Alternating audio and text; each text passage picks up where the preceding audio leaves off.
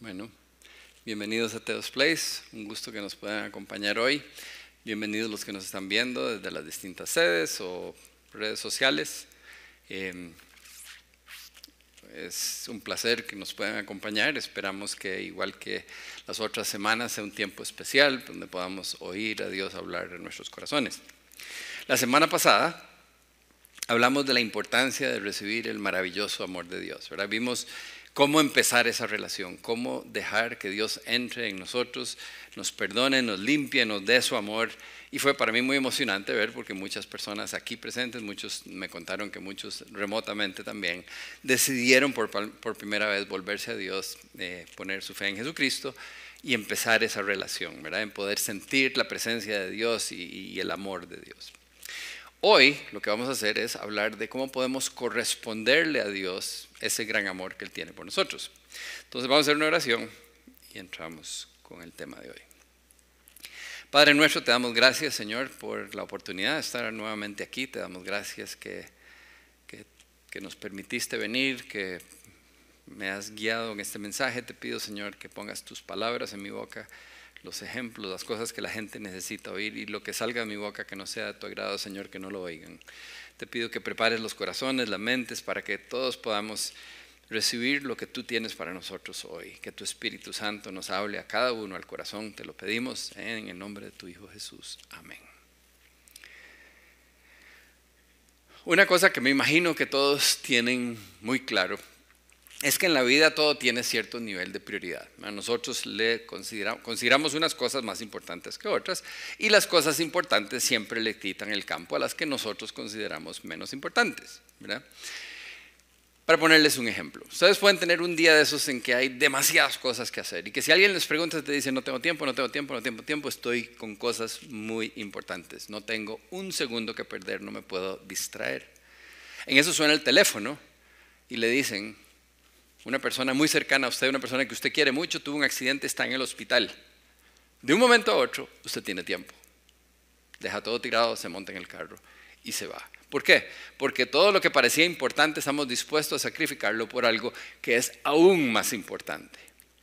Esas son las prioridades en la vida. Nosotros tenemos que aprender a poner prioridades y saber qué es más importante para no cometer el error que podía haber cometido esa persona, decir, no, tengo que terminar este trabajo y después voy al hospital a ver a la persona.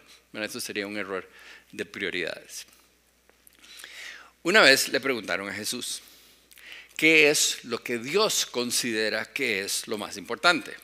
Ahora, esa es la pregunta, ¿verdad?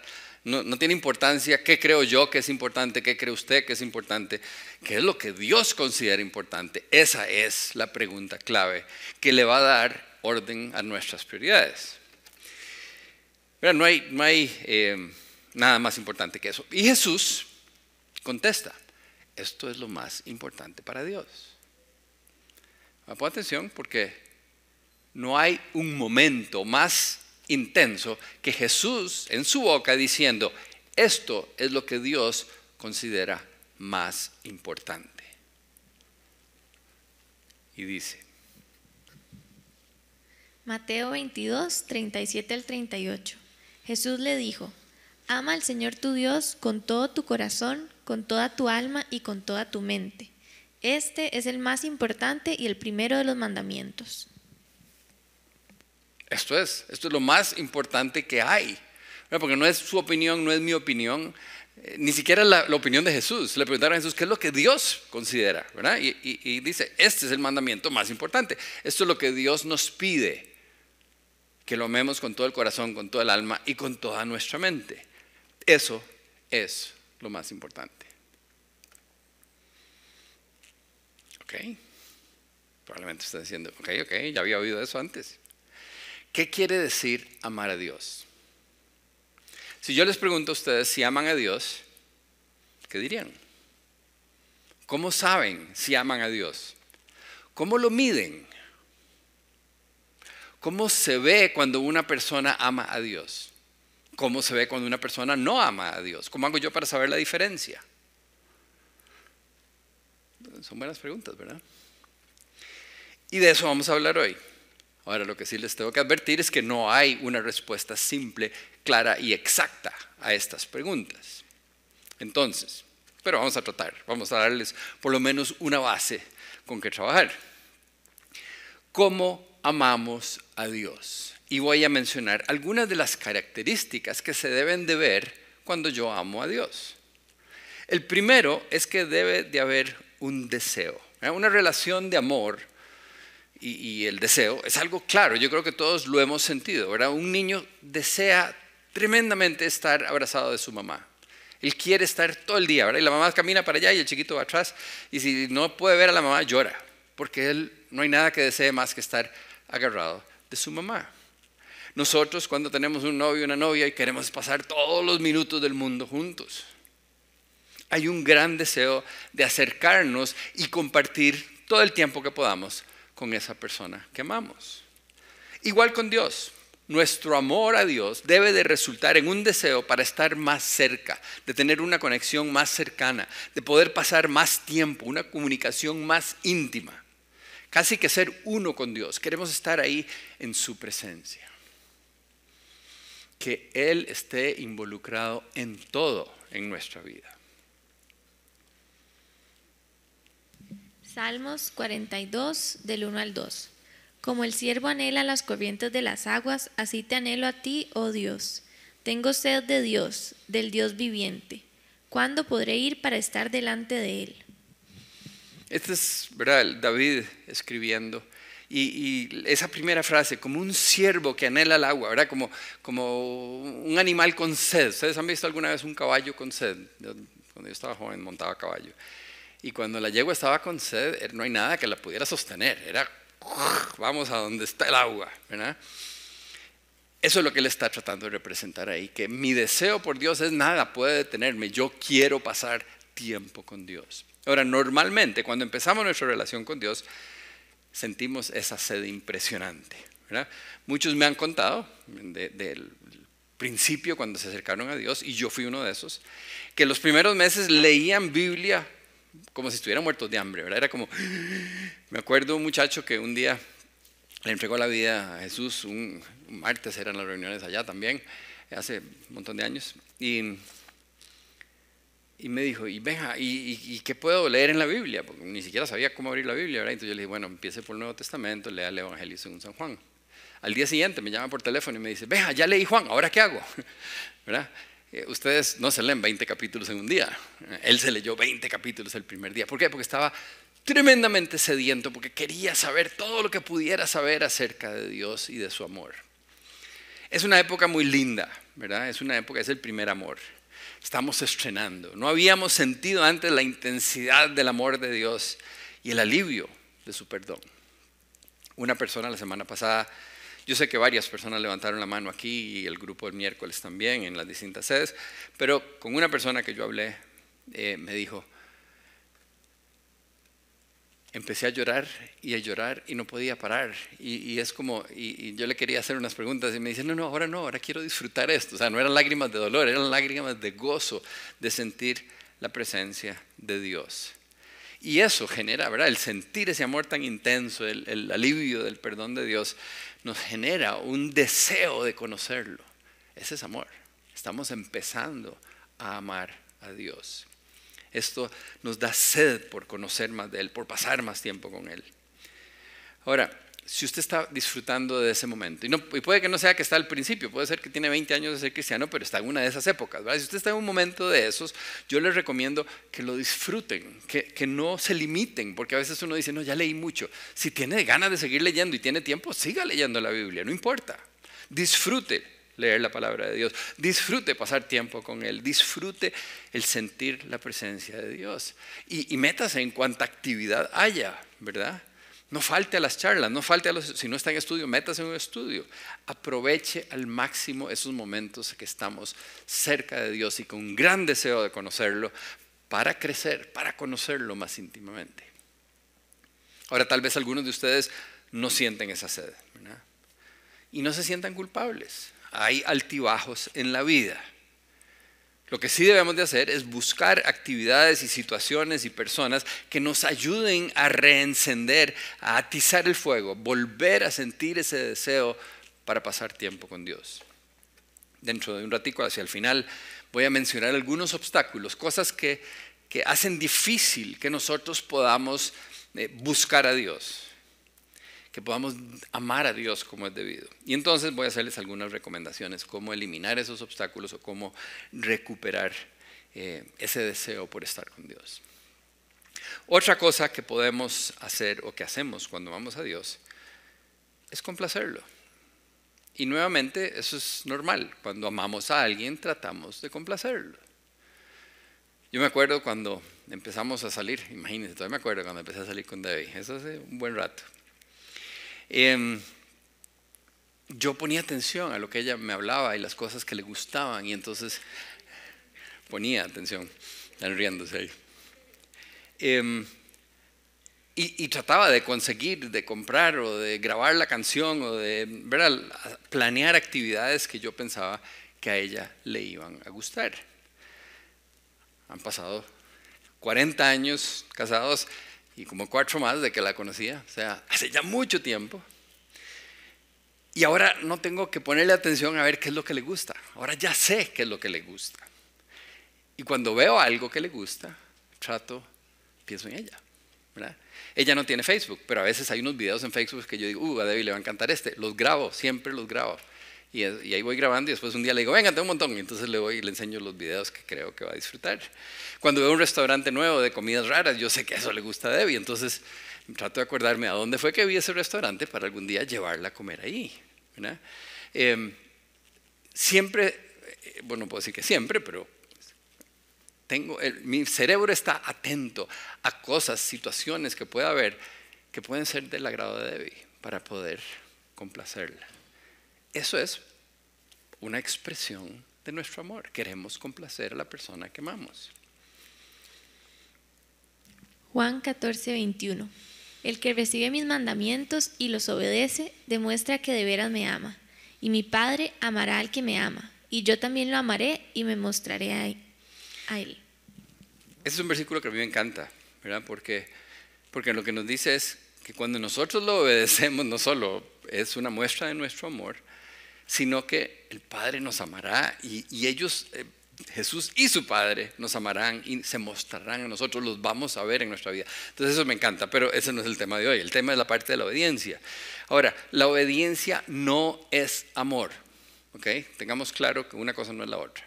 Hay gente que es muy bien portada, pero que no ama a Dios. Simplemente están siguiendo las reglas. Uno puede obedecer sin amar, pero no puede amar sin obedecer. ¿Por qué? Porque la obediencia es un reflejo de nuestro amor a Dios. Porque lo amamos, queremos complacerlo. Así como yo busco las cosas que le pueden gustar a Debbie para complacerla, nosotros buscamos qué es lo que Dios quiere de nosotros y le hacemos caso, porque eso es lo que le complace. Aquí acaba de decirlo. ¿verdad? La obediencia es un reflejo de nuestro amor nos nace obedecer a Dios. Ahora, en el caso de la obediencia a Dios, además tiene, tiene beneficios extra, y es que le demostramos nuestro amor a Dios y siempre salimos nosotros beneficiados. La obediencia a su palabra nos beneficia a nosotros y a las personas que nos rodean, lo cual nos lleva a amarlo aún más. Es un círculo virtuoso. Un día en un estudio la gente en el estudio, no sé si han estado en estudios, son 8 o 10 personas que nos juntamos y estudiamos un tema de la Biblia, y estaban hablando y empezaron a compartir cómo Dios los había guiado a hacer esto o a hacer la otra cosa. Y un muchacho que era un poco más nuevo tuvo una gran duda, dice, pero ¿cómo, cómo les habla Dios? Dios todavía le habla a la gente. Y entonces salió con esa duda y cuando se montó al carro, le dijo a Dios, así en voz alta, si usted le habla a las personas, hábleme a mí. Yo voy a hacer mi mejor esfuerzo por hacerle caso a lo que usted me pida. Y se empezó a manejar hacia su casa. De pronto, iba camino y sintió que tenía que parar y comprar un galón de leche. Qué raro. Y entonces dijo en voz alta, Dios, ¿es usted que me está diciendo que compre leche? Y no oyó ninguna respuesta. Pero le, volvió le siguió el pensamiento. Entonces dije, bueno, por si acaso es usted, paró y compró el galón de leche. Siguió manejando. En eso sintió que tenía que cruzar en la próxima esquina. Y dice, pero ese no es el camino a mi casa. Entonces pasó recto. Pero seguía el pensamiento, no, usted tenía que haber cruzado ahí, usted tenía que cruzar. Y entonces, bueno, ahí. Se devolvió y cruzó en la esquina donde había sentido que tenía que cruzar. Y después de unas cuantas cuadras, sintió que tenía que parar el carro. Y dice, esto está raro, raro, ¿verdad? Y dice, bueno, voy a parar, pero es un barrio un poco raro, se veía como un barrio de, de gente de menos poder adquisitivo que él, ¿verdad? Entonces sintió un poquillo incómodo y vio que en eso dice, siente, toque esa puerta y déle la leche al que abra la puerta. Y dice, ahora sí está raro esto, ¿verdad? Y dice, quitar las luces apagadas, voy a despertar a alguien, me van a fusilar o me van a, algo va a pasar aquí. No tiene sentido, pero Dios, yo le dije que si era usted, yo le iba a hacer caso, así es que voy a jugármela, pero solo voy a tocar la puerta una vez y si no me abren salgo corriendo, porque eso está un poco oscuro. Y entonces va y toca la puerta y oye a alguien que dice, ¿quién es? Y abrió la puerta antes de que él pudiera salir corriendo. Entonces sale un hombre que tiene cara de que lo acaban de despertar y no muy contento, y él le dice, le traje esta leche. Y el señor agarra la leche y sale corriendo para adentro, y en eso pasa para afuera una señora corriendo con la leche hacia la cocina, y detrás viene el señor con un bebé llorando en los brazos. Y, que casi ni podía hablar. Y le dice, es que estábamos orando porque nos quedamos sin plata y no teníamos plata para comprar la leche del bebé. Estábamos pidiéndole a Dios que nos mostrara cómo conseguir un poquito de leche. Y en eso grita la señora desde la cocina. Yo le pedí a Dios que nos mandara un ángel. Usted es un ángel. El joven sacó toda la plata que tenía en la bolsa y se la dio al Señor. Se dio media vuelta y se fue para su casa. Y ahora estaba seguro que Dios todavía le habla a las personas. Cuando nos animamos a actuar en fe, a obedecer a Dios, a complacerlo, experimentamos el poder de Dios trabajando en nosotros. A este muchacho un galón de leche no, le costaba nada, pero para esta familia era demasiado. Si queremos que Dios sea real en nosotros, si queremos mostrarle nuestro amor a Dios, tenemos que ser obedientes, tenemos que, que tener nuestro oído listo para reaccionar cuando Dios nos pide algo. Y cuando lo complacemos, todos los involucrados nos vemos bendecidos y nuestro amor crece. Porque cuando Dios nos utiliza de una manera así, estoy seguro que ese muchacho se fue llorando en el carro para su casa y que sintió ese amor por Dios que uno siente cuando Dios lo utiliza. Así me sentí yo la semana pasada. Otra manera en que nosotros podemos amar a Dios es amando a los demás. Aunque es una de las maneras más importantes en las que podemos mostrarle nuestro amor a Dios, hoy no vamos a hablar de eso porque ese es el tema de la semana entrante. Solo quería mencionarlo eh, porque no podemos amar a Dios si no amamos al prójimo, ¿verdad? Son mutuamente excluyentes. Pero eso hablamos la semana entrante. Otra manera de amar a Dios es sirviéndole. Servir a Dios es hacer la voluntad de Dios para llevar a cabo su propósito para nuestra vida. La Biblia dice que Dios tiene planes para cada uno de nosotros y tiene un propósito. Nos puso aquí en esta vida con un propósito y nosotros al principio no tenemos idea cuál es. Conforme vamos caminando, Dios nos lo va mostrando. Cuando llegamos a conocer a Dios y lo reconocemos como nuestro Señor y nuestro Creador, lo lógico es empezar a averiguar, empezar a preguntarle, a Dios, ¿Para qué soy creado? ¿Para qué me puso en esta tierra? ¿Cómo puedo vivir para cumplir con ese propósito? Entonces el servicio a Dios no es una obligación, es algo que nos nace porque queremos vivir para el propósito para el cual fuimos creados. Josué 22:5 Amen al Señor su Dios, aférrense a Él y sírvanlo con todo el corazón y con toda el alma. Ahora usted dice, pero, pero ¿cómo hace uno para saber? Bueno, cada persona es distinta, ¿verdad? A Moisés se le apareció en una mata ahí quemándose y le habló directamente, ¿verdad? Este, dicen que cuando Dios le habla a uno así de directo porque uno es medio bruto y es la única manera que va a entender. Entonces, uno siempre dice, es que yo quiero que Moisés, bueno, es medio bruto tal vez, pero no, no estoy diciendo que Moisés sea bruto. Lo que estoy diciendo es que Dios nos habla a cada uno distinto, no hay una manera escrita yo no le puedo decir, haga esto, esto y esto, y pum, vas a ver exactamente lo que Dios quiere que usted haga. Lo que sí sé es que Dios le va revelando las cosas a uno poco a poco, paso a paso. Y primero le dice, haga esto, después le dice, haga el otro, ¿verdad? Y empezamos haciendo lo que podamos y Dios va abriendo puertas hasta que lleguemos donde tenemos que estar. Em, En mi caso, yo nunca oí un llamado, ¿verdad? La gente dice, ah, es que mi llamado es, y yo, dichoso, a mí no me llamaron, ¿verdad? El teléfono no me funcionaba. Eh, nunca me dijeron en oración, venga, usted lo que va a hacer es, ¿verdad? Sino que un día estaba yo en una charla, algo así parecido, ya había estado, en, ya llevaba su rato ese cristiano y, había ido a muchas charlas, pero ese día estaba yo ahí sentado y yo decía, pero este maestro, ¿por qué no dice tal cosa? Ay, pero ¿por qué no usa tal versículo, verdad? Y empecé a, sentir una desesperación, era como que quería levantarme y decirle al maestro que estaba ahí hablando, quítese, yo hago esto, ¿verdad? No, no está haciéndolo bien, está desperdiciando una oportunidad de compartir cosas muy importantes que Dios quiere que comparta. Y desde ese día Dios empezó a poner en mí, no fue que dije yo, uy, voy a ser charlista, no, en ese momento sentí que pues, debía tomar control, pero no lo hice. Pero desde ese día empezó a poner en mí un gran deseo por servirle y ayudarle a los demás a conocer a Dios. Y empecé regalando Biblias porque no sabía qué más hacer. ¿Me entienden? Poco a poco uno va haciendo lo que primero se le viene a la mente que uno dice, oye, eso es una buena idea, voy a ver por, por aquí, ¿verdad? Y ahí Dios fue abriendo puertas y un día empezó con todo lo que ahora está. Y dado a ese momento y ese camino, es que estoy hoy aquí hablándoles a ustedes. Dios tiene un propósito para cada uno de ustedes.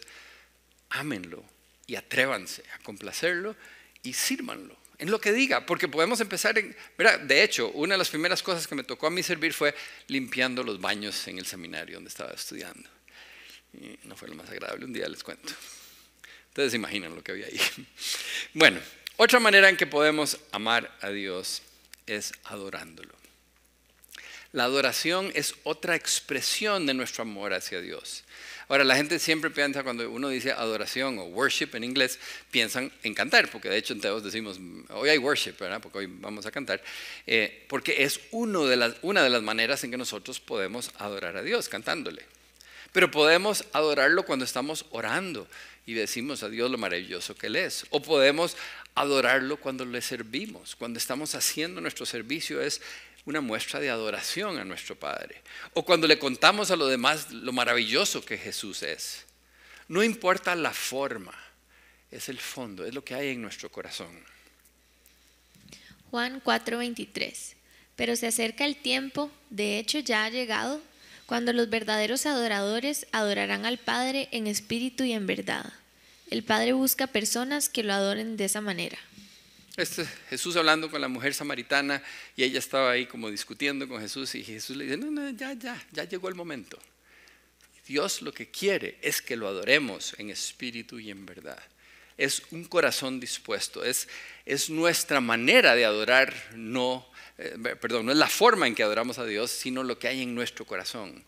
Es el deseo de lo que dice la palabra, adorarlo, reconocer lo grande y lo maravilloso que Dios es. Romanos 12.1. Por lo tanto, amados hermanos, les ruego que entreguen su cuerpo a Dios por todo lo que Él ha hecho a favor de ustedes, que sea un sacrificio vivo y santo, la clase de sacrificio que a Él le agrada. Esa es la verdadera forma de adorarlo. Entonces, si estaban eh, con dudas en cuanto a cómo adorar a Dios, aquí Pablo dice, como reacción a todo lo que Dios ha hecho por nosotros, ofrezcan sus cuerpos como un sacrificio vivo. Esa es la clase de sacrificio que le agrada. Esa es la verdadera forma de adorar a Dios. Es, es todo, es nuestra vida en sus manos. Es un estilo de vida, es una entrega total. Si, si yo les preguntara a ustedes, ¿cómo saben que su mamá los ama? Piensen un momento. No es una pregunta tan fácil. Ustedes saben, pero ¿por qué saben? Primeramente, eh, posiblemente estamos pensando, porque me ha cuidado toda la vida, porque me cambió las mantillas, porque me dio de comer, porque todos los días de mi vida eh, se sacó el tiempo de cocinar algo para que yo me lo comiera, porque cuando me vio enfermo me chinió, porque cuando estaba asustado me, tranquilizó, cuando estaba llorando me consoló. Y, y, ahí podemos ver que fielmente, consistentemente, mi mamá siempre estuvo ahí para cumplir con mis necesidades. Esa es una gran muestra de amor. De la misma manera, si nosotros amamos a Dios, se va a ver en nuestro estilo de vida, en nuestra consistencia. ¿Verdad? Porque no hubiera sido amor si usted dijera, sí, una vez a la semana mi mamá me cocinaba algo de comer. A veces cuando estaba llorando me consolaba. ¿verdad? Es consistentemente, fielmente, siempre estuvo ahí por nosotros. Y por eso nos sentimos seguros del amor de nuestra mamá. Bueno, de la misma manera, nosotros, nuestro amor hacia Dios se va a mostrar en nuestra consistencia, en nuestra fidelidad. Si nosotros fielmente leemos y tratamos de vivir de acuerdo a lo que dice su palabra. Si nosotros fielmente lo buscamos en oración cada día, no de vez en cuando, no cuando tengo ganas, es un deseo que yo tengo todos los días y fielmente lo busco. Fielmente asistimos a las charlas y a los estudios. Fielmente apoyamos financieramente su reino. Fielmente servimos en, en lo que nos hayamos comprometido. Fielmente, fielmente, fielmente, consistentemente le mostramos nuestro amor en nuestra manera de vivir. Muchos amamos a Dios y por eso estamos aquí. Pero tal vez algunos de ustedes dicen, pero es que yo no he sentido es, de que lo estoy amando de esa manera. O, o que ya no lo amo como lo amaba antes. ¿Y por qué? Hay varios obstáculos que son cosas que pueden evitar o hacernos tropezar o hacer enfriar nuestra relación con Él. Uno de ellos es tener una agenda llena. Nunca vamos a poder mostrarle amor a alguien si no podemos disfrutar tiempo de su compañía. No podemos amar a Dios si estamos consumidos en actividad. Y puede ser que la actividad sea que usted está dando estudios, o está dando charlas, o está dándole comer a los pobres, pero está tan ocupado haciendo cosas agradables a Dios que no tiene tiempo para Dios. ¿Me entiende? no solo, no importa qué es lo que usted hace, es la cantidad de cosas que usted hace no le permiten amar a Dios. Tiene una agenda demasiado llena. Necesitamos sacar tiempo para Él. Ahora, mantener tiempo especial para Dios es difícil. Y la razón por la que es difícil es porque es el único que no se queja en voz alta. Si usted no le pone atención a su mamá, ya llega el momento que lo va a regañar. Mijito, usted nunca está en la casa y, y le pega a un sermón, ¿verdad? Si usted no le pone atención a su esposa, de fijo le van a decir algo, ¿verdad? Si usted no le da el tiempo que requiere el trabajo, el jefe le va a decir algo. Y así sucesivamente, todos se quejan.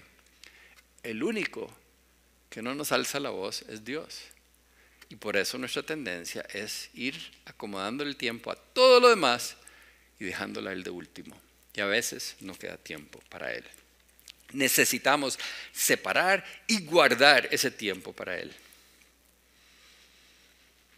Una vez una señora vio a una chiquita que venía saliendo de la iglesia entre semana. Y entonces le dice, ¿qué estabas haciendo ahí? Y la chiquita le dice, rezando? Y entonces pensó, de seguro tiene algún problema la chiquita. Entonces le preguntó, ¿y qué estabas rezando? Y dice, no, no, nada más le estaba diciendo a Dios todo lo que lo quiero. Ah, de alguna manera pensamos que el tiempo con Dios es para ir a pedirle cosas, ¿verdad? Pero el tiempo con Dios tiene que ser algo que nos nace. Una segunda cosa que puede ser un obstáculo es un pecado sin confesar. Todos hemos estado ahí.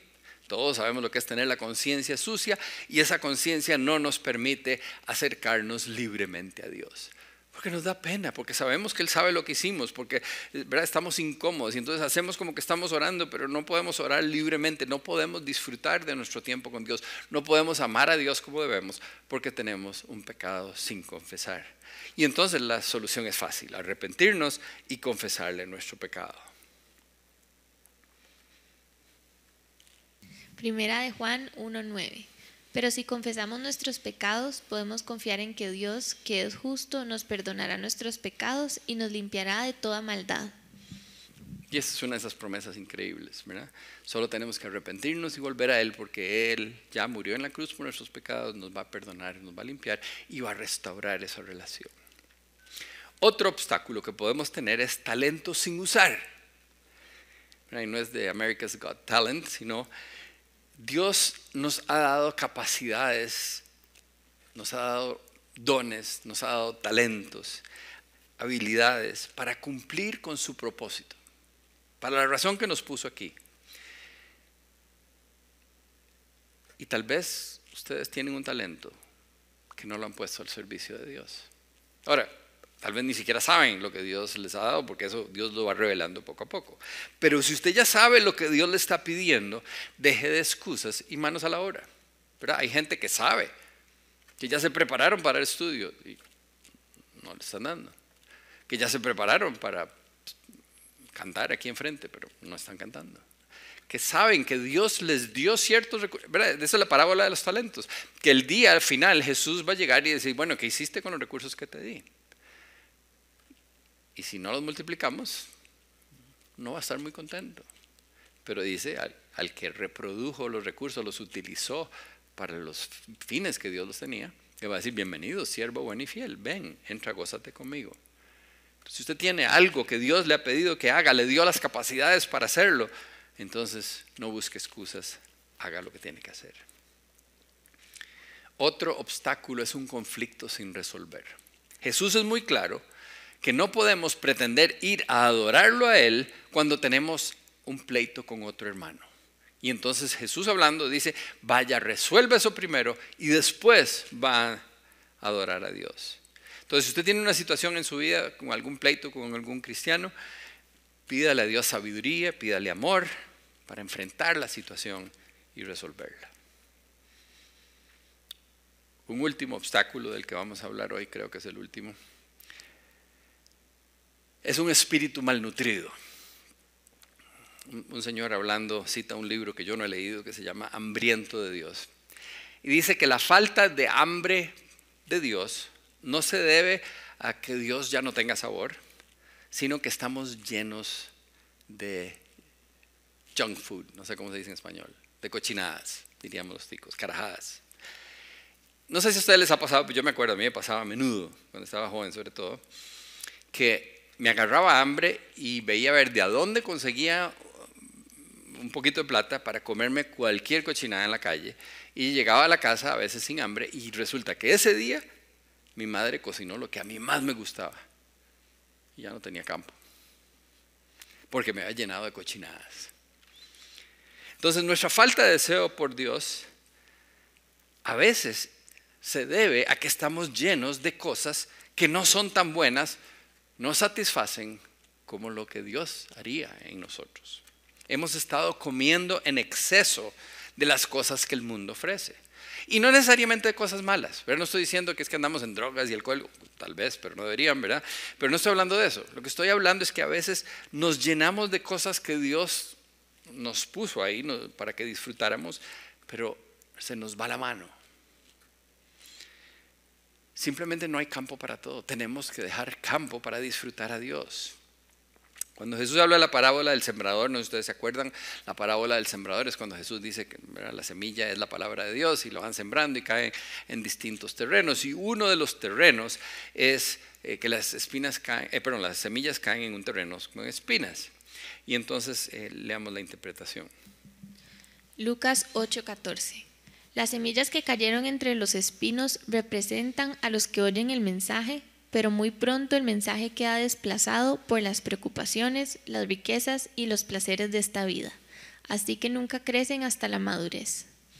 Entonces la palabra de Dios no logró crecer porque las preocupaciones, las riquezas, los placeres de esta vida lo ahogaron. A veces esas preocupaciones por lo que el mundo ofrece y ese enfoque en buscar nuestro placer no nos permite amar a Dios como es debido. Estamos acostumbrados a un mundo donde trabajamos muchas horas, vamos muchas veces a la playa, vemos mucha televisión, oímos mucha música, comemos mucha comida, eh, ven mucho Instagram y TikTok y todas esas vainas, ¿verdad? Pasamos mucho tiempo con amigos y ahí puedo seguir con la lista de un montón de actividades y cosas que nos gusta hacer. En nuestros ratos libres buscamos las cosas que nos gustan. Cosas que nos hacen sentir bien, que nos dan placer.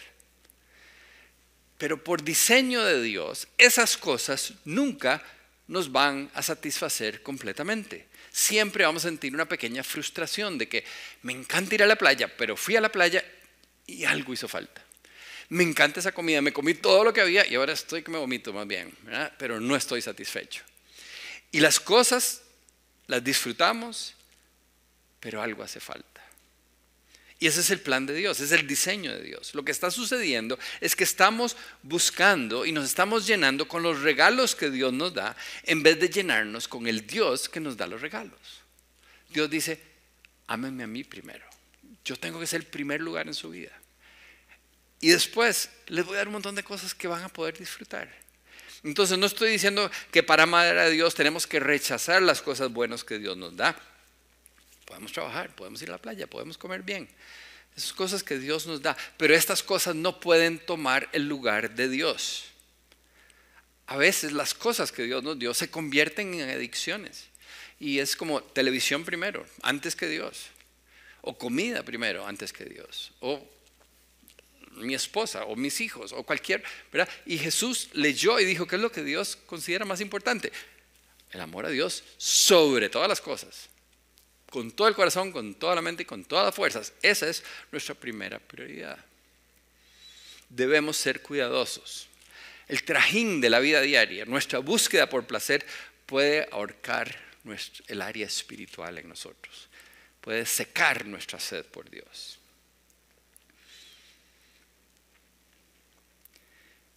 Antes, al puro principio, les leí el versículo donde Jesús dice que es lo más importante para Dios. Él está citando el Antiguo Testamento. Leamos la cita original.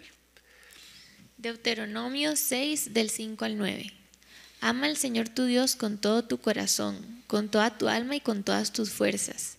Debes comprometerte con todo tu ser a cumplir cada uno de estos mandatos que hoy te entrego. Repítelo, repíteselos a tus hijos una y otra vez. Habla de ellos en tus conversaciones, cuando estés en tu casa, cuando vayas por el camino, cuando te acuestes y cuando te levantes. Átalos a tus manos y llévalos sobre la frente como un recordatorio. Escríbelos en los marcos de la entrada de tu casa y sobre las puertas de la ciudad. ¿Qué tan importante está el mandato que Dios le está dando al pueblo de Israel? Claramente está diciendo, ¿verdad? Que nuestro amor a Él es lo más importante. Y le pide, le dice al pueblo de Israel que lo incluyan siempre y en todo lugar. Cuando van de camino, cuando están sentados, cuando están en la casa, cuando están los chiquitos, en todo momento. Dios quiere ser parte de todas las actividades de nuestra vida. Él quiere ser parte en todas las áreas. A veces pensamos que, cuando venimos ateos estamos aquí para Dios, o cuando estamos sirviendo, o cuando vamos a donde sea que ustedes van. Y Dios dice, no, es todo el día. Cuando usted se sienta a comer, yo quiero estar ahí con usted. Yo quiero que usted piense que yo le proveí esa comida y que la podamos disfrutar juntos. Yo quiero que cuando vamos al cine sea una película que los dos podemos disfrutar juntos, no que yo tengo que cerrar los ojos porque usted está viendo cochinadas. Dios quiere ser parte de nuestra vida en todo lo que hacemos. Ahora, es indispensable darnos cuenta si Dios no es el primer lugar en nuestra vida. Y por eso las preguntas que les hice hoy. ¿Ama usted a Dios? ¿Está seguro? ¿Cómo lo sabe? Todo esto que vimos hoy nos permite evaluarnos. Necesitamos saber, porque si Dios no está en primer lugar en nuestra vida, si ni siquiera nos hemos cuestionado si Dios está en primera en nuestra vida, podemos seguir haciendo lo que siempre hemos hecho y cosas ahí, pues más o menos buenas y más o menos bendecidos por Dios, pero nunca vamos a estar satisfechos y nunca vamos a amar a Dios con todo nuestro corazón, con toda nuestra alma, toda nuestra mente. Tenemos que saber si Dios está en primer lugar. Y si no está en primer lugar, tenemos que hacer algo al respecto. No hay una receta mágica para, para amar a Dios con todas las fuerzas. Pero el amor crece conforme vamos buscando las cosas de las que hablamos. El deseo de estar con Él. El estar siempre buscando cómo complacerlo. Nuestro amor por el prójimo. Servirle con pasión. Y adorarlo en cada actividad de nuestra vida. La semana pasada recalcamos el gran amor que Dios nos tiene. Entonces ahora vamos nosotros a mostrarle a Dios que también lo amamos. Y obviamente no lo vamos a amar con la intensidad que Él nos ama a nosotros, pero poco a poco ese amor va a crecer si de verdad nos proponemos, le pedimos que nos ayude a sentir más deseo, queremos amarlo mejor, que nos guíe, que nos enseñe y vamos a, estar conscientes pensando, ¿cómo puedo complacer a Dios? ¿Qué puedo hacer hoy que a Dios le agrade? Empiecen esta semana si no lo están haciendo, a separar un tiempo especial para Él. Todos los días, este tiempo es de Él. Ese es cuando vamos a disfrutar juntos. Piensen, ¿cómo lo puedo complacer? ¿Cómo lo puedo adorar? ¿Cómo puedo amar a Dios más cada día? Vamos a orar. Padre nuestro Señor Todopoderoso, te damos gracias por tu amor. No, se me fue la palabra porque no tengo la manera de describir un amor tan grande. Ese amor desinteresado, ese amor único. Te damos gracias, Señor. Te damos gracias por tu Hijo Jesús, por lo que hizo por nosotros. Y te pedimos, Padre, que nos ayudes a, cultivar ese, amor que queremos tener, porque estamos agradecidos, porque sabemos lo maravilloso que tú eres y queremos poder expresarlo libremente, poder expresarlo en palabras cuando te adoramos, pero también en nuestra manera de vivir. Te pido por cada uno de nosotros, los que estamos aquí, los que nos están viendo remotamente, Padre, que, nos guíes, que, que tu Espíritu Santo nos enseñe a amar para poder amarte cada vez más. Te pedimos esto en el nombre de tu Hijo Jesucristo. Amén.